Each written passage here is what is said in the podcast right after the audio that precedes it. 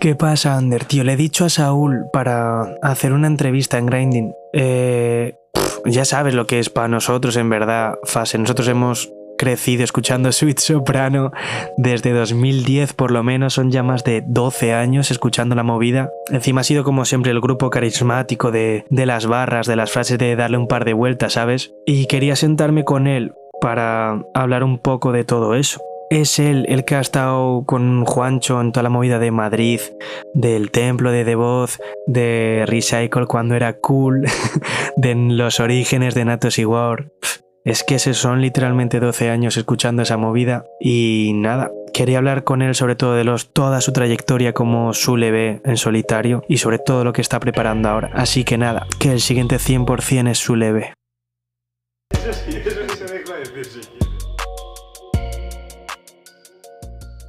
¿Qué tal estás, Sule? Eh, bien, tío. ¿Tú cómo estás? Muy bien. ¿Por Sí. qué te ríes ya? Por tu cara, tío, me hace gracia. Eh, ¿Qué tal? ¿Cómo te encuentras? Vienes de sacar disco. Cuéntame cositas.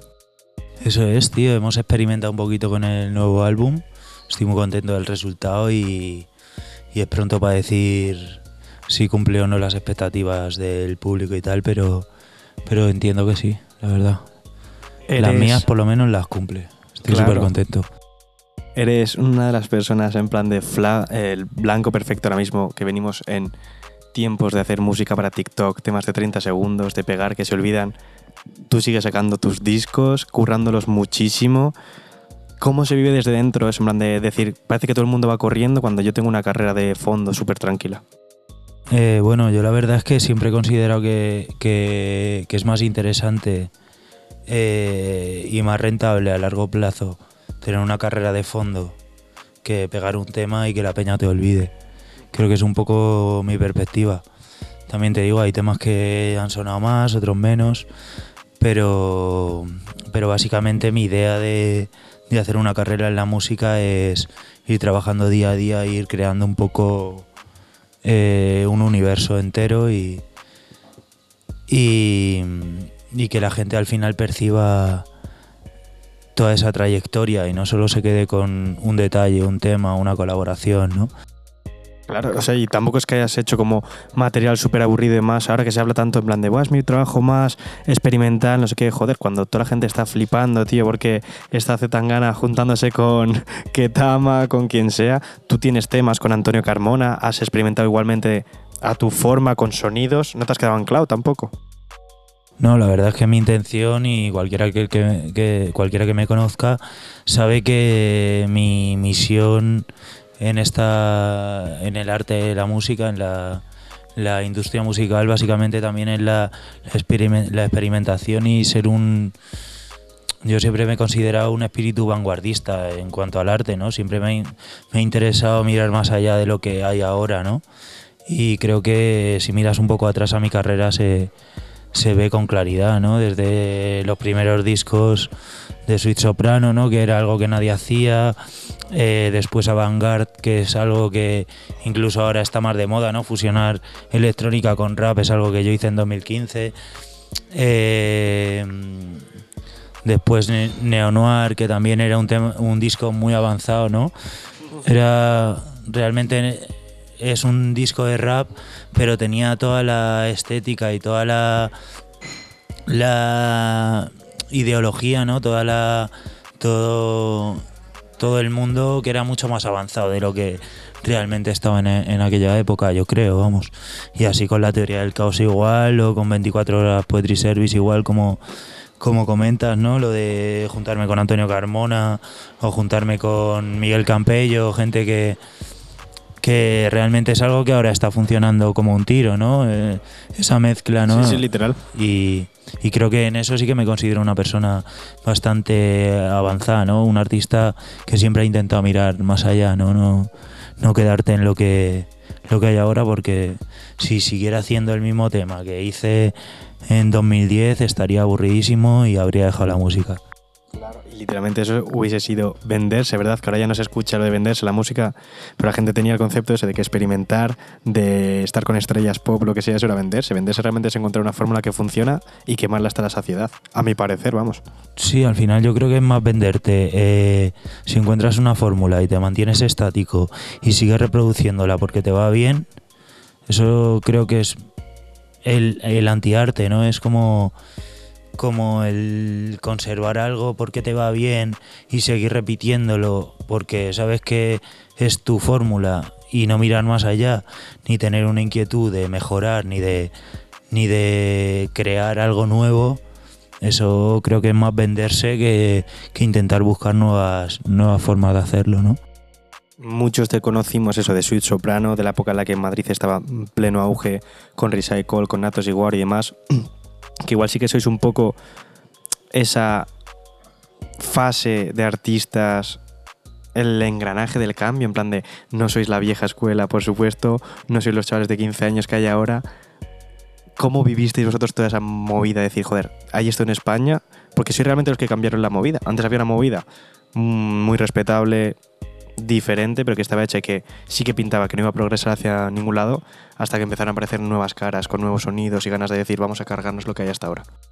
Sí, es verdad que desde la aparición del rap en España hasta que llegamos nosotros, nosotros no lo digo en, a nivel personal, sino, Todos, claro. sino a nivel de un poco la generación ¿no? que llegamos después, eh, se había mantenido súper estático, ¿no? Era un panorama en el que todo sonaba muy parecido. Había diferentes escuelas, ¿no? Había aquí en España pues el rollo de Zaragoza, de Barcelona, de Madrid, ¿no? De eh, Andalucía. Eh, estaban en cierto punto un poco enfrentados entre ellos. eh, porque eran diferentes formas de hacer las cosas, ¿no? Pero aún así se mantenía una, una escena estática de si salías, si eras un grupo de Andalucía, tenías que hacer lo que hacían en Andalucía. Si estabas en Madrid, tenías que hacer lo que hacía CPV. Si estabas en Zaragoza, tenías que hacer KCO.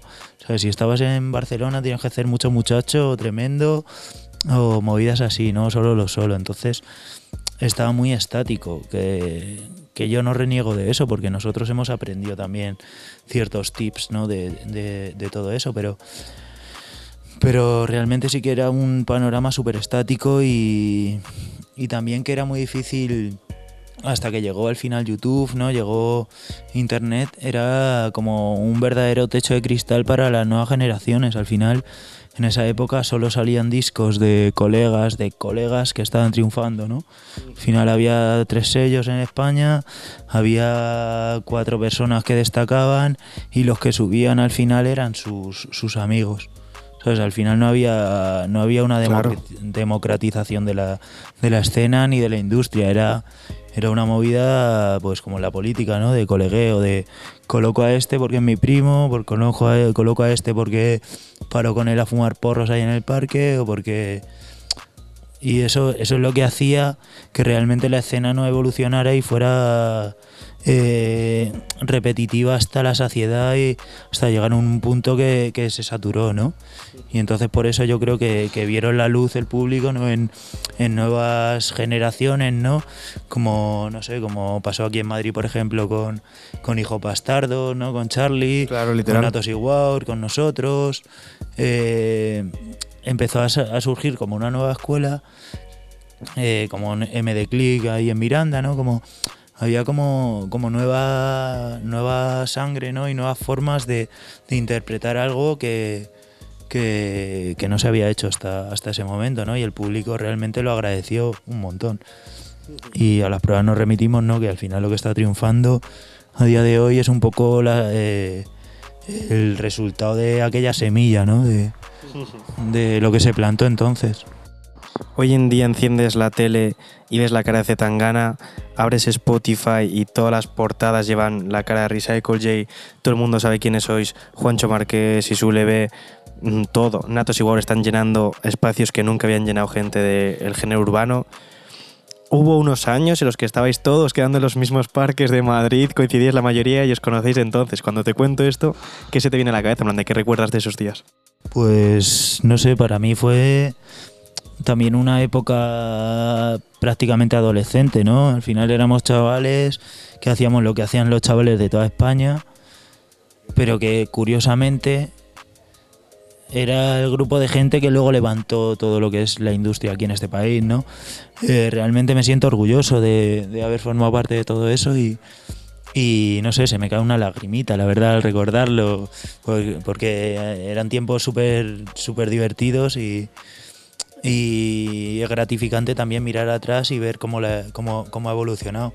Y también es gratificante ver cómo eh, nosotros seguimos siendo igual de amigos eh, 10 años después, ¿no? Que tenemos nuestro grupo de WhatsApp, estamos hablando todos los días de coñas, no sé qué, nos mantenemos unidos, ¿no? Y, y es algo de, de agradecer, ¿no? También que tener los mismos colegas, ¿no? De cuando no, no éramos prácticamente nadie, ¿no? Éramos la semilla de lo que es ahora, ¿no?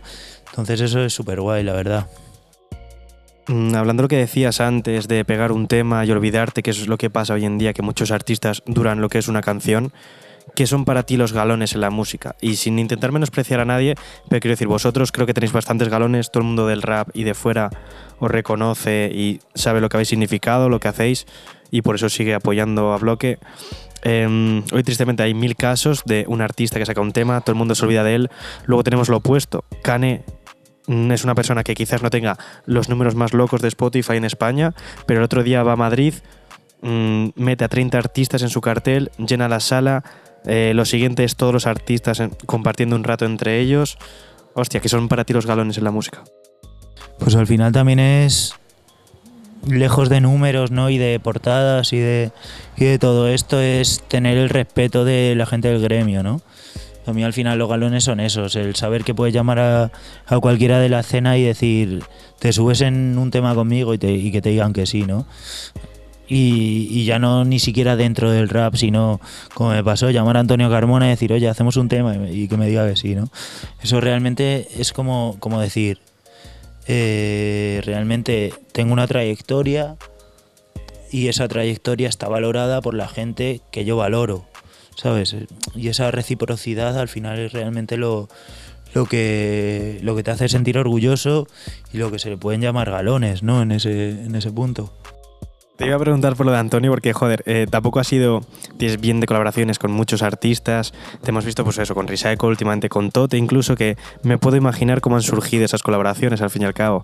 Lo de Antonio, ¿no? En plan de cuéntame cómo fue eso, en plan de decir, ya desde la idea, decir, voy a llamar a Antonio Carmona y decir que se monte en un tema conmigo. Bueno, esto surgió también eh, eh, a través de una. Bueno, de un colega que, que, que, que estaba metido en. que estaba echándome una mano también con mi proyecto y tal, y se le ocurrió ofrecerle a. a, una marca de cervezas.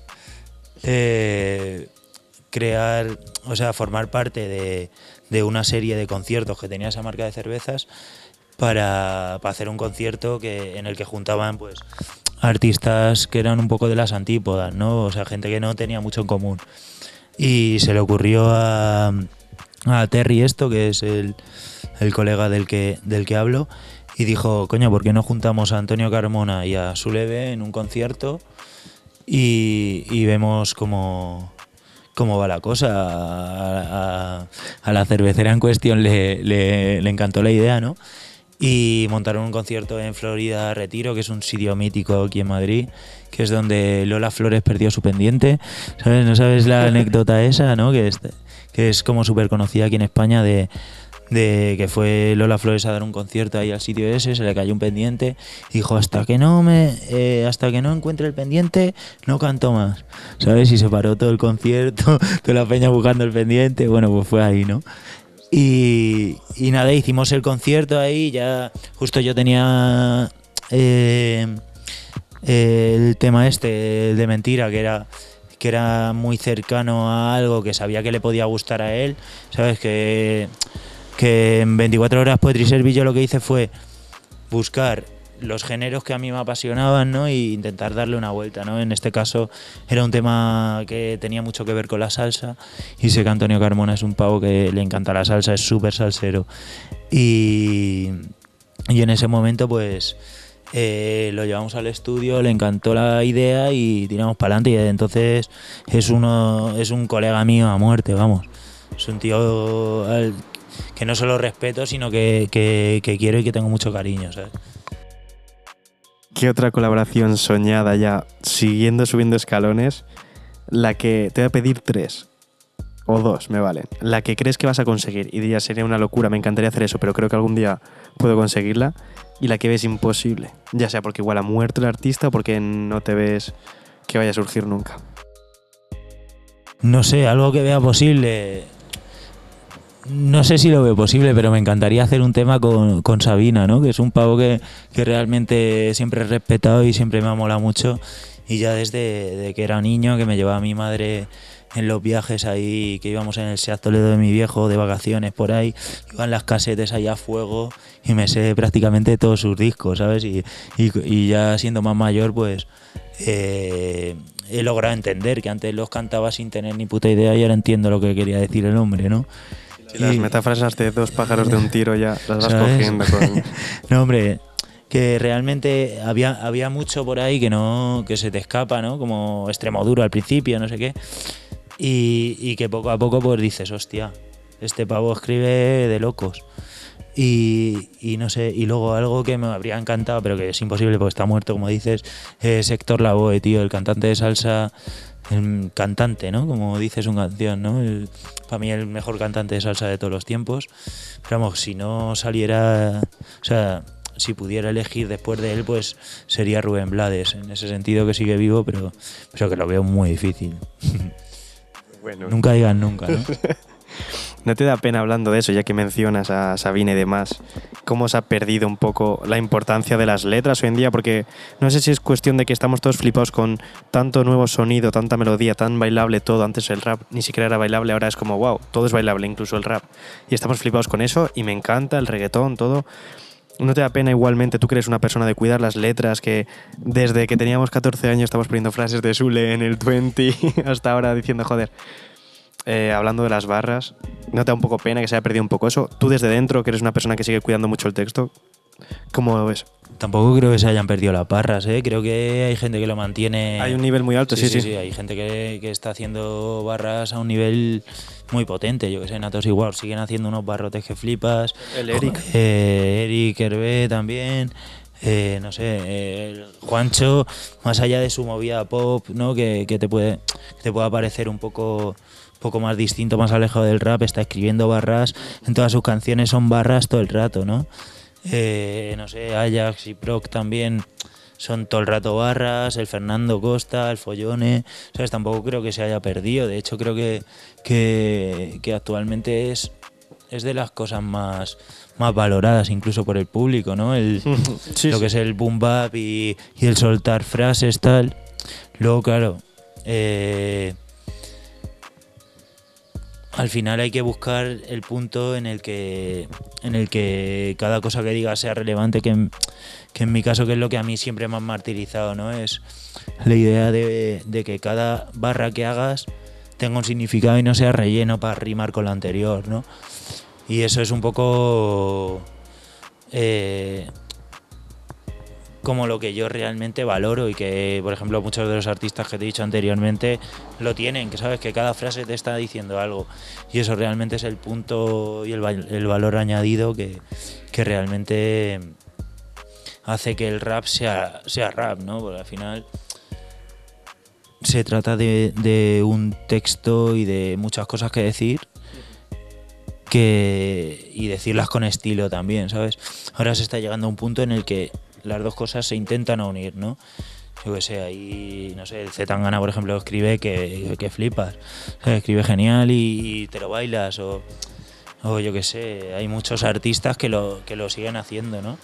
O yo que sé, incluso Bad Bunny rapea bien, o sea, tiene barras, ¿sabes lo que te digo? Y te lo bailas, no sé. Creo que tampoco es... eh, o sea, no creo que se haya perdido. Lo único que sí que hay mucho, muchas canciones que no dicen nada. En general, pero como siempre, al final eh, la estructura sencilla del pop, pues es cuánto te quiero, cuánto te echo de menos. eh, y se repite todo el rato en todas las canciones y funcionan y funcionan y las bailas o las cantas o lo que sea, pero pero el mirar más allá pues pues también se sigue valorando a día de hoy, o sea, no creo que se haya perdido, ¿sabes? Como respuesta a la pregunta, ¿sabes? Que me enrollo un poquito, pero sí. Te ves haciendo música toda tu vida y es porque lo mismo, hablando de carreras como las de Sabina, que sí empezarían muy joven tal, pero eran todo mucho más pausado, de lanzando álbumes, una gira, ahora es como todo mucho más inmediato. ¿Te ves tú dentro de 20 años siguiendo haciendo canciones, siguiendo haciendo giras o diciendo ya... o te da miedo un poco anclarte y decir, "F, no tengo ya nada más que contar o... Creo que, o sea, yo sí me veo, dependiendo del formato, ¿no? A lo mejor eh, no va, yo sé, mira por ejemplo Snoop Dogg, ¿no? Sigue haciendo barras con 55, 60 años y, mantiene su carrera, ¿no? O sea, yo la edad no la veo una frontera como para decir eh, dejo de, hacer música. Yo lo que veo más es las limitaciones a vivir, ¿no? O sea, si tú tienes vivencias, tú sigues haciendo, eh, generando contenido vital, ¿no? O sea, en plan, teniendo experiencias nuevas que contar y, teniendo cosas que decir a la gente, sobre todo al nivel de escritura, no, no veo una frontera que tengas eh, 30 años o 35 o 40 o los que tengas, ¿sabes? No, no lo veo como una como una barrera. De hecho, mira los artistas que estás diciendo, ¿no? Sabina o Serrato, Peñasi, que siga, eh, sigue igual, o Snoop Dogg, o Dr. Dre, o yo que sé, hay muchos casos, ¿no? De, de artistas que se mantienen. No sé, Eminem, Peña que llevan mil años, ¿no? Luego, claro, ahí está también la cuestión, ¿no? De, de lo fácil o lo difícil que es envejecer, ¿no? Y hacerlo bien. Eso es también un poco la clave, que en el rap no se suele... ¿No? En el género de rap, ¿tú crees que hay... ya te devuelvo la pregunta, ¿no? ¿Tú crees que hay... que es un, un espacio en el que es fácil envejecer o es difícil? A mi parecer. Qué raro, ¿no? no, yo creo que es difícil, en verdad, porque eh, la obviedad es lo que estamos viendo de cuántas veces he dicho yo, y soy el primero que ha lanzado la piedra, decir, joder, que bien envejece el Fomega, que bien envejece Tote, por lo que he dicho mil veces. Yo de pequeño con 14 años que me vas FDK. Eh, cuando yo tenía 16, 17 ya decía, puff, me da pereza, ahora con 22 no lo contemplo. Ahora con 22 sigo yendo a todos los bolos de Tote, sigo escuchando lo que saca Tote y sigo flipando y me suena igual de bien y me parece una locura. Y es como, joder, sí que notas la diferencia de qué bien se adapta a uno. Y no voy a decir que SFDK se haya adaptado mal, porque yo creo que son de hecho muy listos y que ellos lo que quieren hacer lo están haciendo. Siguen llenando todos los festivales en verano. Y yo a tope con eso. Pero no sé, yo hubiese tirado para otro lado, seguramente. Sí. Me parece que es difícil envejecer, vaya. Sí, sí, no, y, y es verdad, no, no lo había pensado, pero por ejemplo Tote, ¿no? Es un tío que lleva haciendo música 30 años prácticamente, 25 por lo menos, Literal. ¿sabes? Y, y es de los más frescos del panorama. Exacto. Al final tampoco creo que haya una relación directa entre edad y, y saber hacer o no saber hacer, ¿no? También, también entiendo que, que al final eh, realmente la masa de, o sea, el mayor número de oyentes en general de este género suele ser de gente más pequeña, ¿sabes Claro, lo que digo? literal. Entonces, yo entiendo, por ejemplo, en mi caso, ya personalizando esto, yo entiendo en mi caso que no me escuche un niño de 12 años. O sea, lo entiendo perfectamente, porque es que no entiendo lo que digo. Claro. ¿Sabes lo que te digo? Entiendo que escuche a otro pavo. ¿Sabes? Que escuche un drill o que escuche eh, otro tipo de música, ¿no? Pero entiendo que no me escucha a mí perfectamente, ¿sabes? Lo entiendo. Y también es saber envejecer y, y- y- y no saber envejecer, sino saber crecer con tu público, ¿sabes? Claro, es que eso, te iba a decir, algo que me sorprende mucho es, eh, siempre se habla del Fomega por la música que sigue sacando, siempre se habla de Tote por la música que sigue sacando, pero joder, yo cuando hablo con Zenit, él me envía muchas veces tweets o canciones o algo de, de la Chauen o de colegas míos de 20 años que tienen igual 100 oyentes. Digo, pero tú cómo conoces a este cabrón? Y es un tío porque le flipa la movida, está muy puesto y le gusta mucho lo nuevo que está saliendo y te da referencias el de drill que yo no sé, que, porque no he escuchado. Y es una eso también es saber envejecer, decir, seguir nutriéndote de la movida. Sí, ¿ves? sí, seguir teniendo el oído ahí, ¿no? Puesto. Yo eso la verdad es que es algo que, que también tengo siempre al día, ¿no? La, la vista puesta en lo que hay. ¿Sabes? No te voy a negar que sé prácticamente todos los chavales que están saliendo. ¿Sabes? No. También porque eh, pertenezco a esto y, vivo en la industria, estoy dentro y quiero saber lo que está pasando, ¿sabes? Y, no sé. Y, y creo que es algo súper importante si quieres permanecer vivo y permanecer un poco dentro de esto, porque si tú dices que eres un rapero que lleva 20 años escuchando nada más que Nua o escuchando, yo qué sé, Eminem toda la vida, pues, pues te vas a quedar un poco Literal. ¿sabes? Un poco en otro tiempo, ¿no? Como un, un tío perdido en, en un universo totalmente distinto, porque es que ya ni en, en- eh, globalmente, ¿no? Ni en España, ¿sabes? Es un tío que nada más que escucha Frante, que, que- que es un tío que, Claro. Es un tío que a mí me, cae muy bien y es un tío que yo cuando era pequeño escuchaba y me, me parece un tío de puta madre, es la hostia. Pero si, si, si tú tienes 40 años y solo escuchas eso y no, no tienes foco en lo nuevo, eh, yo, yo realmente no voy, no voy a respetar tu opinión a la hora que me vengas a jugar mi música o que vengas a jugar la música de un chaval, porque no tiene sentido. Pues estás totalmente desactualizado, ¿sabes? Sí, sí, literal. Eh, para ir cerrando, no te voy a preguntar porque estarás hasta los huevos de Sweet Soprano, de si va a volver, si no vuelve. A menos que ahora me digas, tengo una Te voy novedad a preguntar importante. preguntas, ¿eh? Te No lo que decir. No, pero yo siempre pienso en lo que la gente no piensa. La gente te preguntaría, ¿va a volver Sweet Soprano? Yo no quiero saber. Yo quiero decir, alguna vez que lo he pensado yo en plan de volverá, me pongo vuestra piel y ahora que estamos hablando todo de salud mental, no es que a mí me generaría personalmente ansiedad, sin intentar asustarte, el decir, joder, hay mucha gente esperando. Es como cuando se genera hype a partir de algo, hay mucha gente esperando. ¿Alguna vez te has sentado o os habéis sentado a hablar y decir, "Va, vamos a sacar esto o no? Y has sentido esa presión de decir, joder, ¿y si no estamos a la altura de...? A ver, yo siempre he visto esa piedra ahí, ¿no? Que al final es. Joder, hicimos uno de los discos más reconocidos en la historia, ¿no? De, la música rap y. Y dices, joder, dar algo nuevo y que lo supere es complicado, ¿no? Y que tenga tanta relevancia como tuvo es complicado.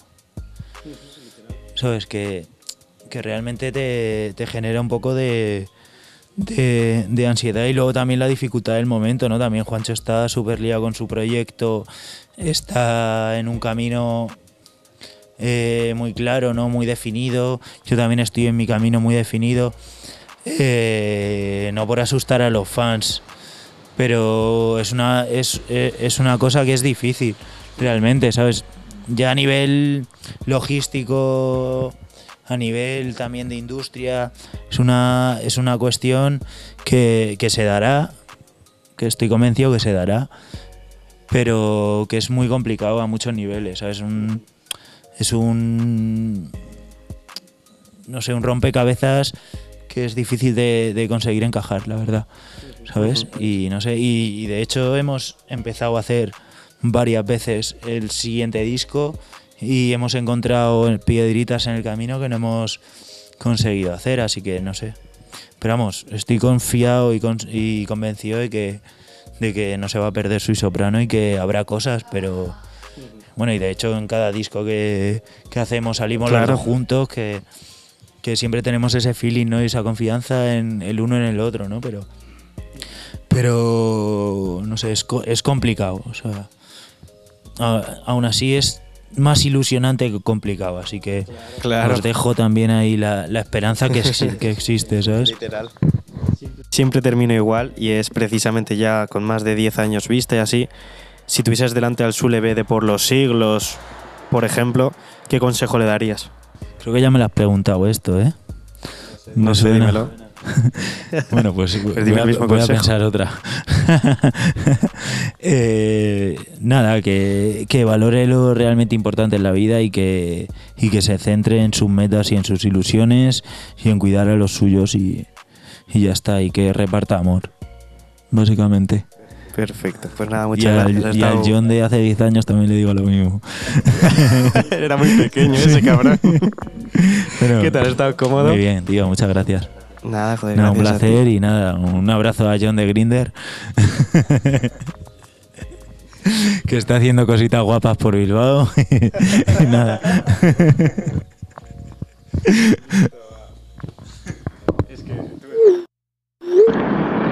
¿Qué pasa, Ander? ¿Cómo vais? Eh, estoy yendo ya para el coche, que mm, acabo de dejar a Saúl en su casa y tengo que ir a buscar a... Está siendo una jodida locura el fin de en Madrid, pero bueno, creo que merecerá la pena. ¿Cómo has visto tú la charla con Sule?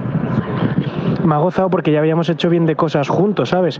Pero nunca habíamos estado como sentados delante de una cámara hablando de nuestras mierdas y demás.